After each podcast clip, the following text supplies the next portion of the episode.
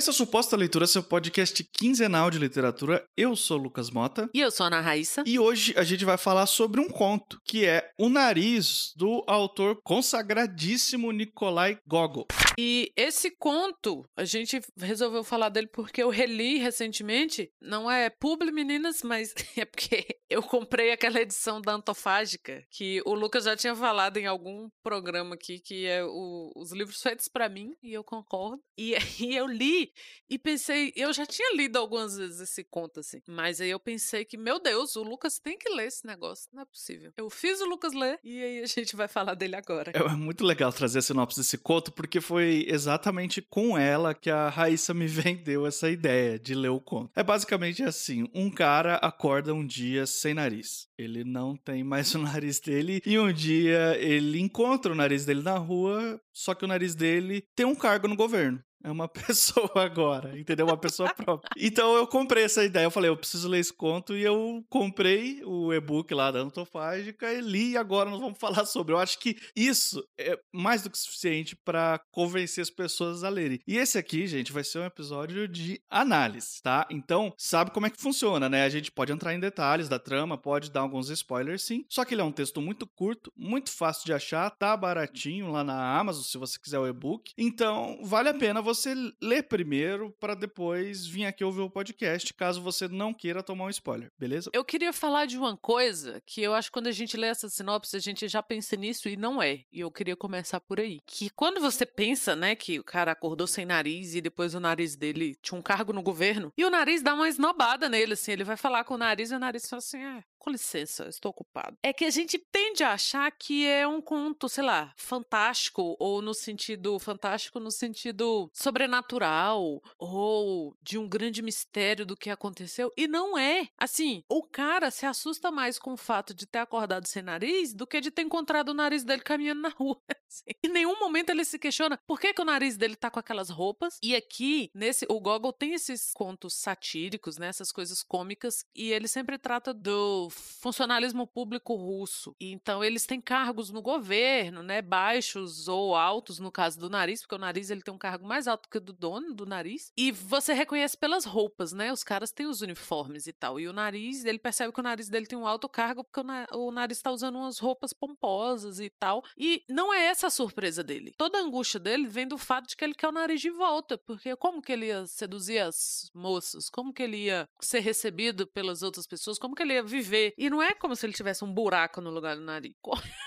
é achatado o lugar, assim. Uhum. Você também nem questiona assim, como que ele respira? São questionamentos que não aparecem no conto. E eu acho isso o mais inusitado. Porque você fica querendo saber, assim, nossa, como é que esse cara tá respirando? Como é que o nariz dele saiu dali? O que que aconteceu? E não é essa preocupação do personagem. Um gênero que tem essa característica de, ter, de trazer elementos fantásticos, coisas insólitas e os personagens tratarem aquilo como algo natural é o realismo mágico. Só que eu acho que esse conto não se encaixa exatamente no realismo mágico. Ele certamente é mais surrealista, assim, é uma, é uma coisa mais do insólito mesmo. A gente pode analisar o nariz dentro do fantástico, do insólito, de alguma forma, mas ele tem um, uma cara própria nele, né?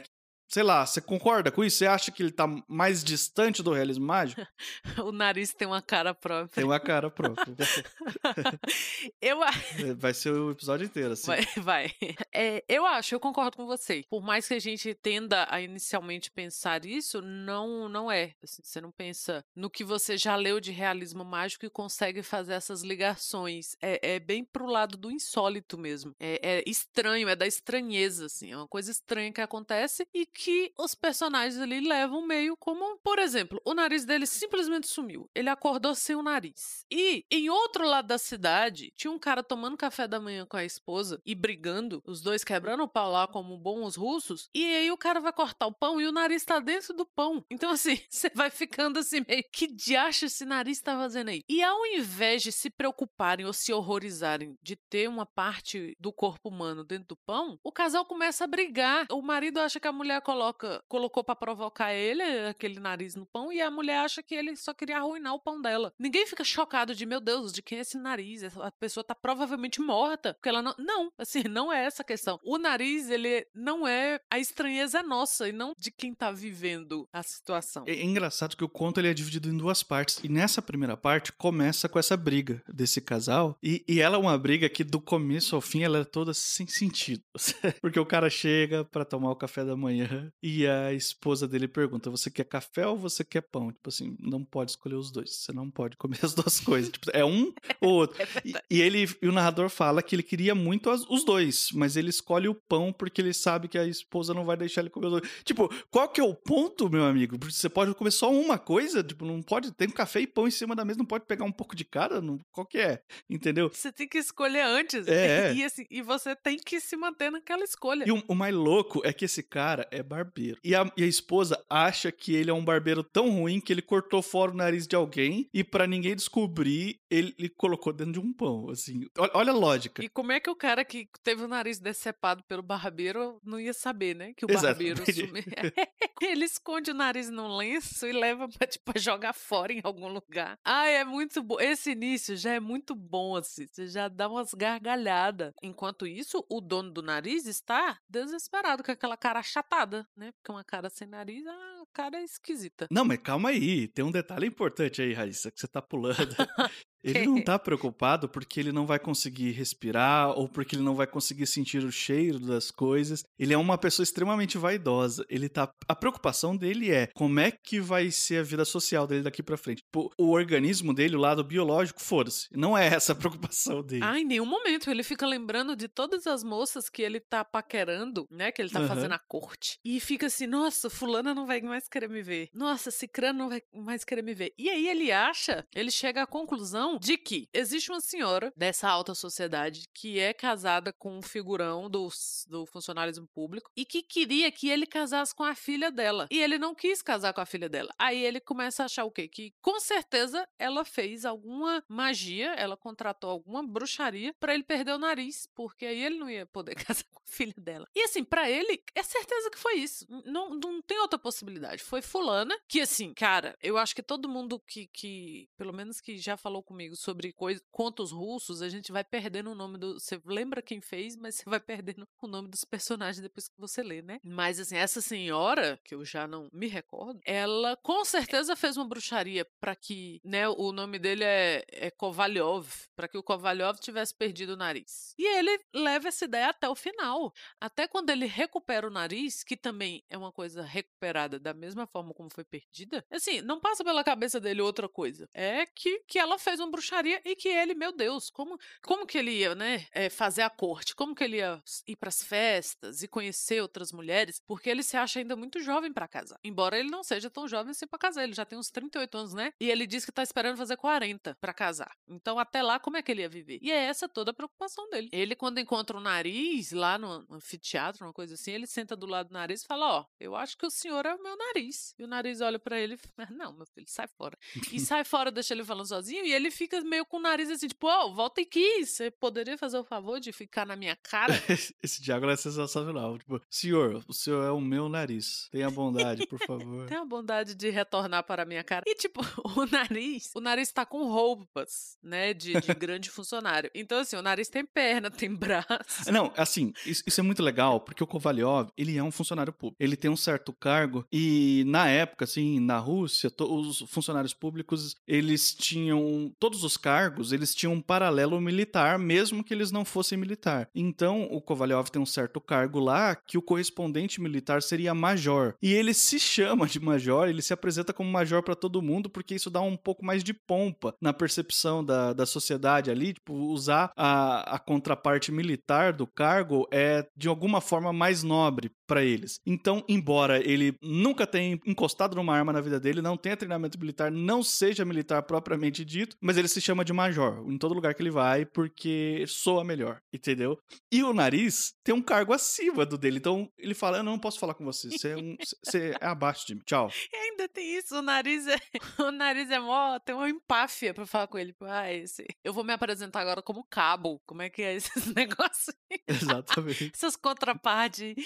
Porque esse tipo de, de contraparte aí é só se for cargo alto que vale a pena. Que eu vou me apresentar como cabo? Não vou. E é, eu pensei muito nisso, uma coisa que o Google fez sem querer, que é o quê? É o tal do doutor hoje em dia. Você pensou nisso? Sim, a pessoa é chefe, aí você tem que tratar ela de doutor. Ah, sim, é Ah, verdade. O cara é advogado, aí ele é doutor. O cara é dentista, ele é doutor. Que é, assim, que é a mesma coisa de, de você pegar. Porque o que, que é um título de doutor? É quando você tira um doutorado hoje em dia. E assim, não é uma coisa recente, gente. Doutorado existe sei lá, centenas de anos. Então, antigamente, no Brasil colônia, você, o cara era doutor porque também não tinha mais para onde ir. Ele tinha uma graduação e beleza. E a graduação, ele geralmente era engenheiro, médico ou advogado. E aí você tratava o cara de doutor. Então, se o cara tinha feito uma graduação, uma faculdade, ele já era automaticamente doutor. E aí, essa- algumas dessas profissões ou desses cargos, não precisa necessariamente ser um advogado, mas o cara é chefe, ele é presidente de uma empresa, ele é não sei o que, você já trata de doutor. É a mesma, para mim, é a mesma coisa do Kovalyov se chamando de major. Exatamente. Sem ser é. major. Você, você fica forçando a barra um, um cargo que supostamente contém um pouco mais de respeito, de prestígio, apenas pelo fato, por uma tecnicalidade, alguma coisa de cos- costumeira ali, né? E no caso, ele queria sair de major e o nariz dele é que era o doutor, na verdade. O nariz. E, cara, o nariz trata ele com empáfia, assim, com, com isso, assim, tipo, ah, não vou falar com você, você é menos que eu, né? Você tem um cargo menor, por que, que eu pararia pra falar com você? Então ele fica meio nessa de procurar o nariz por aí, e o nariz tá sempre cuidando da vida dele. O nariz não, não, não, não tá nem aí porque ele tá procurando, eles nem param pra ter uma conversa. E, e aí ele vai no jornal. Ah, foi antes dele ver o nariz a primeira vez. Ele vai no jornal pôr uma nota de que ele está procurando o nariz dele. E aí o cara do jornal começa fazendo as perguntas. Tá, mas você já olhou, sei lá, na sua casa? Assim, o cara, ele não se choca com o fato do outro estar sem nariz. Ele tá só ali, tá, você já procurou? Já. Ah, então escreve aí assim, assado. O médico que ele chama pra olhar a cara dele lá quando ele tá sem nariz, também não pare parece não se chocar tanto. O médico fica assim, ó, é assim, sem marca. Ele até fala que a cara dele estava lisa como uma panqueca. Em algumas vezes ele, ele usa É. esse termo. E o médico fala assim, gente, que interessante, né? Olha, não ficou cicatriz nenhuma. E se o senhor usasse um lenço na cara pra tampar? assim, nin- ninguém. Não é um choque. E, e a graça vem daí, assim, pra gente, desse inusitado que é as pessoas não estranharem o cara estar sem nariz. E como que esse- ele simplesmente acordou sem nariz? E como que esse nariz foi parar dentro do pão? E como que esse nariz foi parar num alto cargo do E governo? Não é só isso, né? Mas o, o nariz agora, ele é antropomorfizado. Essa palavra é sempre muito difícil de falar. Ele é um nariz, narizão assim, grandão, e ele tem um corpo, ele tem membros, ele anda pra cima e pra baixo. É uma pessoa e no lugar da cabeça é um nariz gigante. E os, os cargos públicos ali, eles têm uniformes próprios, então todo mundo sabe que as pessoas que estão andando na rua pertencem a determinados cargos por causa disso, né? Por causa dos uniformes que eles usam. E ninguém se incomoda. Ei, aquela pessoa, na verdade, é um nariz. Não é um problema pra ninguém, entendeu? Não é nada digno de comentário, digno de surpresa. É só mais uma pessoa ali andando. O que é interessante, essa história a gente não falou, mas ela se passa em São Petersburgo, lá na Rússia. E o que que esse, essa edição da Antofágica tem que a gente sempre defende, que a gente gosta muito? São os paratextos, né, Raíssa? Que Você chegou a ler? Claro, eu comprei essa edição porque tinha isso. É sensacional, porque traz todo um contexto que ajuda a gente a entender um pouco melhor a situação. São Petersburgo foi uma tentativa de, de forçar a barra de uma nova capital russa, né, para nos moldes um, mais europeus, assim, aquela coisa mais, ah, vamos construir uma cidade bonitinha, igual os padrão da Europa aí, para que a gente seja uma cidade turística e para que essa se represente a nossa cidade. Foi loucura de um czar lá que teve isso daí. E aí a sociedade, tipo assim, ficou. A, a cidade era totalmente baseado em aparências, totalmente baseado. Tem, tem muito, muitos cargos públicos, assim, um exagero, quase como se fosse Brasília, por exemplo. Tem cargo pra caramba também, né? E as pessoas vão pra Brasília já pensando em fazer concurso público. É uma coisa cultural. Não sei se ainda rola. Quando eu morava aí tinha isso, mas ainda é assim, Raíssa, que a cidade atrai as pessoas pra concurso. Ah, é, e tem. As pessoas passam também em concurso e às vezes são transferidas pra cá. É, é bem comum mesmo. E é engraçado, porque ao mesmo tempo que as pessoas querem concurso público e elas querem. E, gente, e nada contra. Eu acho que. Ah, concurso público tem direitos demais. Não, eles têm o básico. Eu acho que, que todo mundo merecia ter, ter estabilidade, não sei, questão que a gente tá falando é essa. A questão é que essas mesmas pessoas votaram num presidente que, né, que o ministro dele tem reiteradamente tratado funcionalismo. Você que tá com a cartela do bingo do suposta leitura pode marcar aí, que já foi. É, já foi. Então, é, é o ministro que está reiteradamente chamando o funcionário público de, de vagabundo, querendo desmontar o funcionalismo público para encher de cargo de pau mandado, né? E assim, são as mesmas pessoas que votaram. E eu acho que agora elas estão tendo o um mínimo de consciência de que, opa, eu não posso ser um cervo e votar numa onça, né? Talvez. Mas é, ainda essa, essa respondendo a sua pergunta. eu só perguntei uma coisa. mas, mas eu tinha que completar aqui, ó, o bingo, senão o episódio não vai pro ar, nem sobe. Tá certo.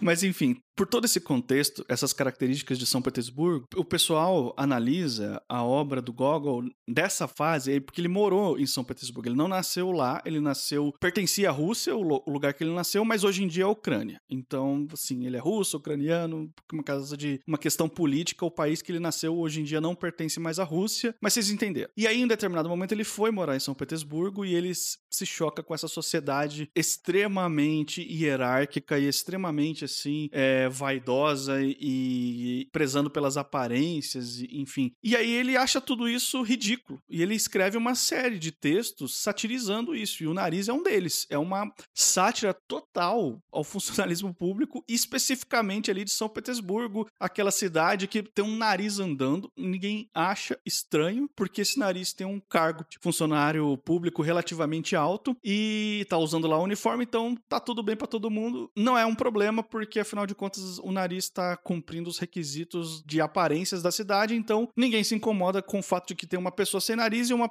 e um nariz com pernas andando para cima e para baixo. Toda a estranheza que, que o Gogol coloca nisso, por exemplo, o fato do Kovalyov se preocupar muito menos com ter perdido o nariz do que com o fato de que ele vai perder as festas, os encontros com os altos funcionários. Ele fica sempre pensando, nossa, mas fulano, né, que é sempre um chefe, é sempre alguém num cargo maior que o dele, mas fulano não vai mais me chamar para casa dele, a mulher de cicrano não vai mais me receber e não sei o quê. Então é essa essa sociedade extremamente vaidosa e que as pessoas estão tão preocupadas com seus cargos e os tipos de, de ornamentos que o uniforme recebe, que é para marcar o cargo e hierarquia, do que o fato de existir um nariz que tem um cargo e tem um cargo muito mais alto que o cara, e o fato de ter alguém sem nariz, assim. Em nenhum momento ele queixa, meu Deus, será que tá doente? Será que. Sabe? E nem as pessoas que não fazem parte desse funcionalismo, que no caso é a esposa e o, o barbeiro, elas também não se chocam. Elas também não se. Porque quem não. A impressão que dá é que quem não é funcionário público tá almejando ser funcionário público, né? O próprio Kovalyov ele foi para lá para conseguir um cargo público. E aí as pessoas estão girando sempre nessa no entorno dessas aparências, né? Não, mas fulano é, é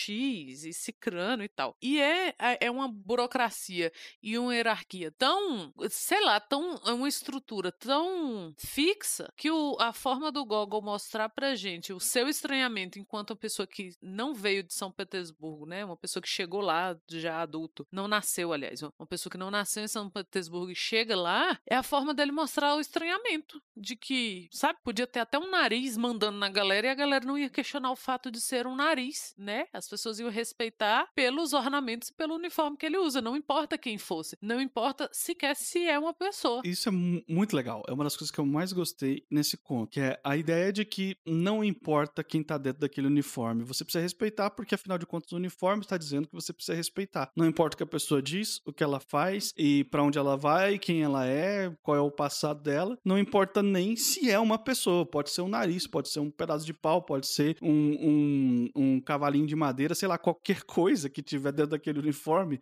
vai conquistar o respeito daquela sociedade, porque afinal de contas o que importa ali não é a pessoa, mas é o uniforme. E, e isso fica claríssimo, assim, né? A gente ri do ridículo da coisa e é exatamente o que o Gogol queria que a gente fizesse, porque a gente percebesse o quanto é ridículo. E em outros textos ele traz isso, tem outras pessoas que, que trabalharam isso, outros escritores, né? O próprio Dostoiévski, em outro momento, mas essa figura do, do funcionário público é muito forte na, na, na, literatura russa que chegou até a gente, né? Eu não sei, eu não leio literatura russa contemporânea, eu acho que eu nunca li nada mais contemporâneo, mas os clássicos, os dessa época, sempre tratam disso.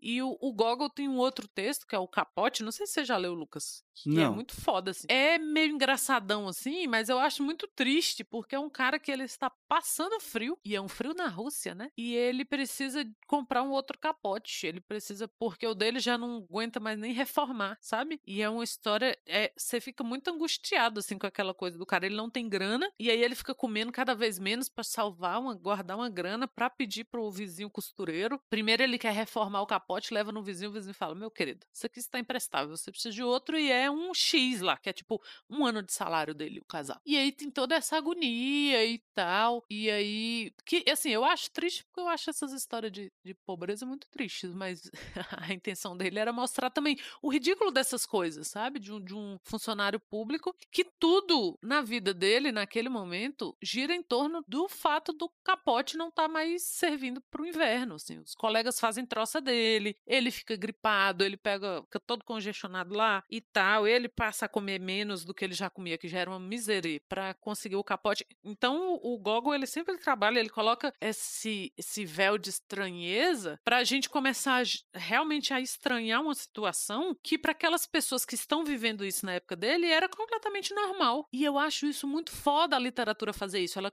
ela coloca um filtro para que você veja uma coisa que você já tá tão acostumado que você nem se maravilha com aquilo ou nem se escandaliza com aquilo, e ele faz você se maravilhar ou se escandalizar.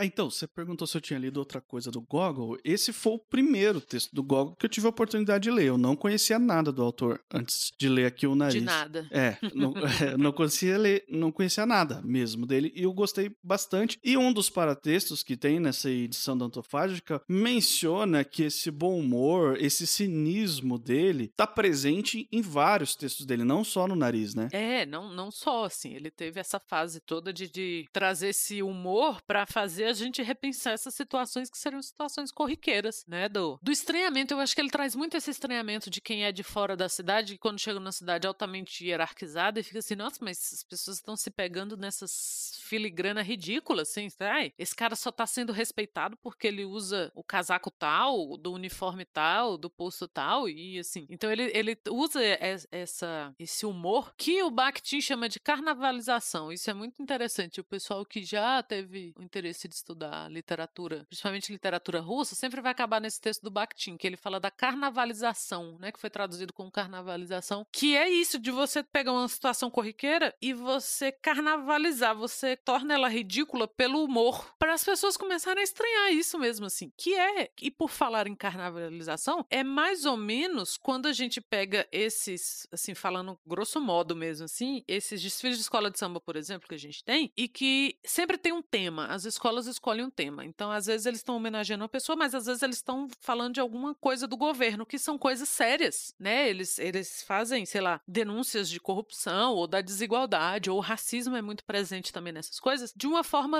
que pra gente é literalmente carnavalizada, porque é durante o carnaval, mas que é mais ou menos isso o contexto, né? A, a ideia da carnavalização. É você colocar véus de estranheza, de absurdo, de ridículo e de humor, para que véus não, mas filtros para as pessoas verem essa situação corriqueira de outros ângulos. É muito interessante quando, quando você começa a perceber isso. Que é, eu acho que também acontece, né, de, de outras formas, em, em outras formas de escrita. A gente falou aqui do, do realismo fantástico e tal, mas que o Gogol opta pelo, pelo escárnio, assim, né? Pelo riso descarado. Você ri. Tanto que, assim, a sinopse é essa, ó, o cara perdeu o nariz e aí, aí você já acha estranho. Fala, eu tenho que ler essa maluquice. Então, ele é mais escrachado. O humor dele é esse humor de você dar gargalhada, dar risada e achar tudo esquisito. E, no fundo, ele tá questionando uma série de questões lá que você começa a questionar também. Você ri, mas você é uma mão na consciência outra mão na, na boca pra esconder a risada. E tão inusitado quanto ele perdeu o nariz é ele recuperar o nariz, que no final do conto ele acorda do nada de novo com o nariz na cara dele. Assim, sem mais nem menos. Ninguém lembra daquele funcionário público de alto cargo que era um nariz. Ele sumiu, as pessoas não lembram da existência dele. Ninguém questiona o Kovalyov. E aí, você não tava esses dias tudo sem nariz aí, agora esse nariz na sua cara? Como é que aconteceu isso? Não, a vida segue. tipo, é tão assim, as pessoas estão, aquela sociedade tá tão apegada às aparências, ao status, à reputação, que as loucuras do dia a dia não importam. Ninguém tá nem aí, ninguém tá prestando atenção nos detalhes, nessas coisas que estão acontecendo na vida de uma pessoa. Ela só quer saber qual é o cargo que você tem, qual é a importância que você tem para aquela sociedade, o respeito que você impõe, enfim, essas coisas todas, né? É, e eu gosto que no, no texto o, o próprio narrador fala isso assim. Ele, lá no final, né, depois que ele recuperou o nariz e tal, ele fala: "E novamente, como o nariz foi parar dentro de um pão assado e como o próprio Yakovlevich, né, como esse nariz voltou, eu não consigo entender isso de jeito nenhum. Definitivamente não entendo". E aí ele fala, né, que que, que tudo isso é estranho, é incompreensível e por mais que digam, né, que, que essas coisas não acontecem no mundo, elas acontecem. Aí ele termina com é raro, mas